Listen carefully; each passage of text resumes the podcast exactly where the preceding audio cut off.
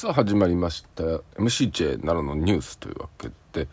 本日は3月13日の土曜日ですね。えー、今更なんですけども3月の3は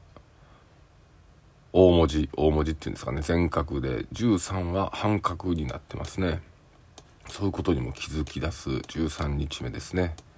第5回奈良工芸の生き展っていうのがねやっておりますね。特別展示では奈良新聞社が選ぶ幅広く質の高い奈良工芸を展示されていると。特設ギャラリーは作家作品を茶道具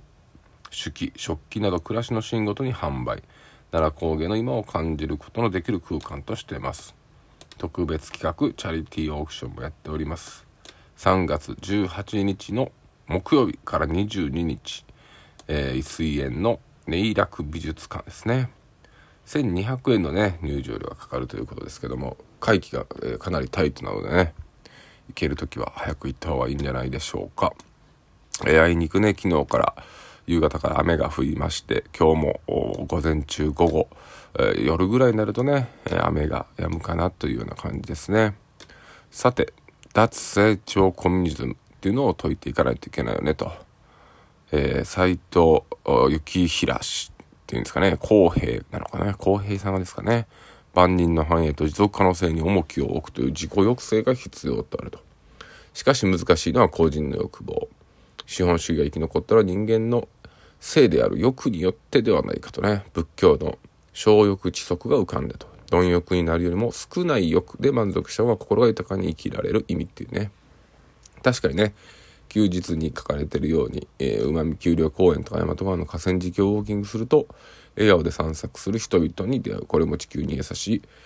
小欲知足の一つかもしれない。まあおっしゃる通りでね、えー、やっぱり飛行機乗って、えー、海外行きたいっていう気持ちも分かりますけれども近場でね、え自分の足で歩いて楽しみを見つけていくっていうことで少しの喜びでねえ少し満たされるっていうね取るに足るを知るというような老子っぽい考え方が必要な世の中になっているのかなと思います。さあ新たに11人確認ということでずっと横ばいですねこれはずるずるずるずるいくんじゃないでしょうかまたね、えー、県のね土木事務所の職員がね体に感染したというところで県職員とかこういうところでね表あの公表されるっていうのはねなんともあれですね。さあ、東大寺2月堂の収入が12日、毎夜の松明より大きい籠松明が2月堂に上がったということで、松明のね、配管は中止されているんですけども、えー、参拝者のいない中で火の粉が激しく舞い落ちたと。えー、すごいですね。松明に火つけてバーってやってるんですけど、よく燃えないですよね。えー、鹿児松明の様子はね、川瀬監督がね、撮影してね、大型ビジョンのライブ配信をする予定だったんです。が悪天候のため中止ということでね。残念ですね。奈良国際映画祭も雨やったので何かここら辺でスクリーンを映すと雨が降るというようなあれがあるのかもしれないですね、えー、県警移動1000人規模自動車警ら隊新設ということでね、えー、1000人もね日本一安全で安心して暮らせる奈良の実現っていうのを向けてね、え、変わられるということでございます。さて FM 大和と桂木市が協定結んでますよと、えー、災害時における放数に関する協定を締結してます。他にも御所市などでも締結されているようです、えー、高円高校の生徒が卒業生による議場コンサート。県会議場にメロディーということでね会議前にコンサートを開いたと、えー、41人がね、えー、この音楽を演奏を楽しんだとされております、えー、3年生3人がねマリンバアンサンブルで銀河鉄道であったり情熱大陸を演奏されたと。素晴らしい高校生ですね。近鉄は新型コロナウイルスの影響で連休していて運休していた特急列車を今日13日から一部を除き運転再開している。運転再開するのは平日に運休して64本。土日休日に運休して220 2本のうち205本。平日14本土曜休日11本の一般列車の一部運休について当分の間一部運休を継続すると。こんなに特急が走ってなかったんですね。全然気づかなかったです、えー、気象庁は今年から生物季節観測を大幅に縮小。ウグイスなど動物は全て廃止となりました。初鳴きではウグイスの他にもミンミンゼミやアブラゼミ。エンマコオロギなどがあり気象庁のホームページで観測情報を見るの楽しみでした。春の訪れを楽しく感じさせるのは何といってもウグイスですが個人的には春ゼミも好きです。風情なる恋ではありませんが春の盛りを感じさせてくれます。ということで気象庁が生物季節観測っていうのを縮小したということでね。もうそういうのをちょっと聞きにくいやめとこっかいなっていう話でしょうか。大和郡山で、えー、メッセージ展、えー、交通事故や犯罪いじめなどで命を奪われた被害者の身長となり高さに記事された人型パネルメッセンジャーで命の重さを伝えるということを柳町商店街でね、えー、4月2日、えー、今日13日が4月4日まで行われているようです。吉野神宮木造文殊菩薩騎士像など県指定文化財に7件が選ばれましたよと。えー、法華寺にあるね木造文部菩薩騎士像っていうのはね体内に約180点の納入品があることが分かっているんですね。何が入ってるのかすごい気になりますね。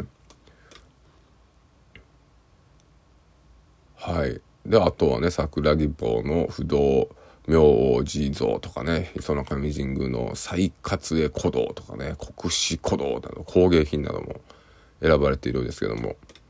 こういったものもえー、奈良にあるから県指定ぐらいですけども外に出せばもう国宝ぐらいになるのか一番高いところに行くんじゃないでしょうかね。さて県農協同組合の女性大学奈良種々第5期生の卒業が行われましたということです。そういうのがあるんですね奈良女子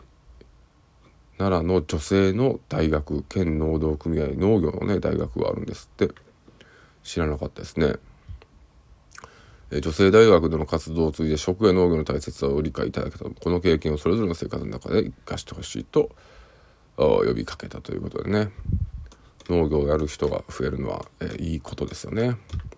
さあ川上村不適切会計で課長処分と。川上ライフなど299万不正。えーね、川上村が地方層で立ち上げた一般社団法人川上ライフと公設温泉ホテルなどを運営する一般財団法人グリーパーク川上で不適切な会計処理を行ったとして同村が、えー、村地域振興課の男性課長を停職6ヶ月2階級の、えー、降格としたというね。はい、えー、内訳がね新幹線の回数券96万円分や交際費名目で財団が購入した商品券の着服。使用者燃料代のカード払いなどねすぐバレそうなことをしちゃった感じですね、まあ、ちゃんと返したということでねまあ反省しているんでしょうから、まあ、許してあげていただきたいなと思います。さあ郡山城の極楽橋150年ぶり復活。これもね昨日おとついに、えー、話したかなと思いますけども、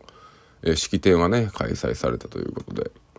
最近は郡山の話題がすごい多い気がしますね。はい。さあそして正月料理の発表体験留学生にオンライン送別会文化学習の機会を提供する世界的な教育団体公益財団法人 AFS 日本協会奈良支部は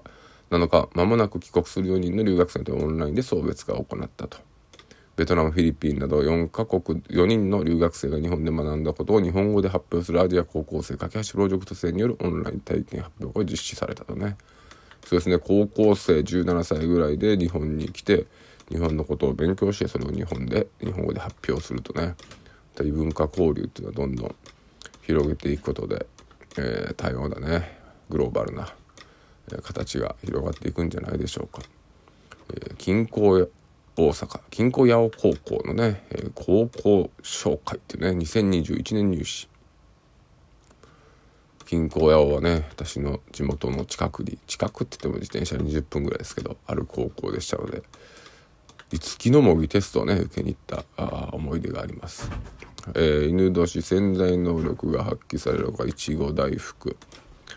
えー、おむすびコロリン1億個。えー、日本ではまだ食べられるのに捨てられてしまう食品が643万トンもあります。人口1人当たりに換算すると1日おむすび1個以上。国全体でなんと1億個以上のおむすびが食卓から転がり落ちていることになります。自分の身近なとこから食品ロスを考えようもおっしゃる通りですね。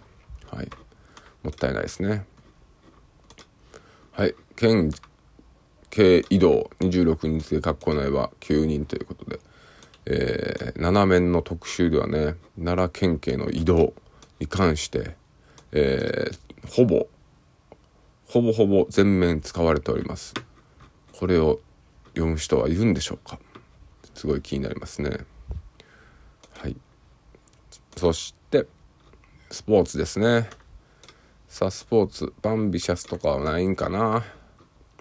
そうですね。高校選抜大会の奈良女子な経験を糧にやっていきましょうっていうところと相撲もあるんですね。え五条のね高校には相撲部があるんですね。知らなかったです。こういったのもねこういった地元ならではの情報が読めるというのはすごいですね。そして海外サッカーでねマンユーとミランが引き分けてますよと欧州リーグですね。はい。こういうのも載ってます。というところでパパッと。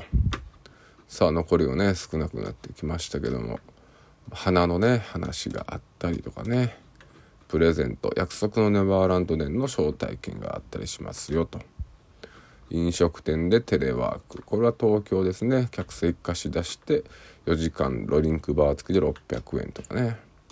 ほんとテレワークをねする環境が家にあればいいんですけどリビングしかなかったりとかするとね集中して、えー、できない昨日の新聞でもありましたけど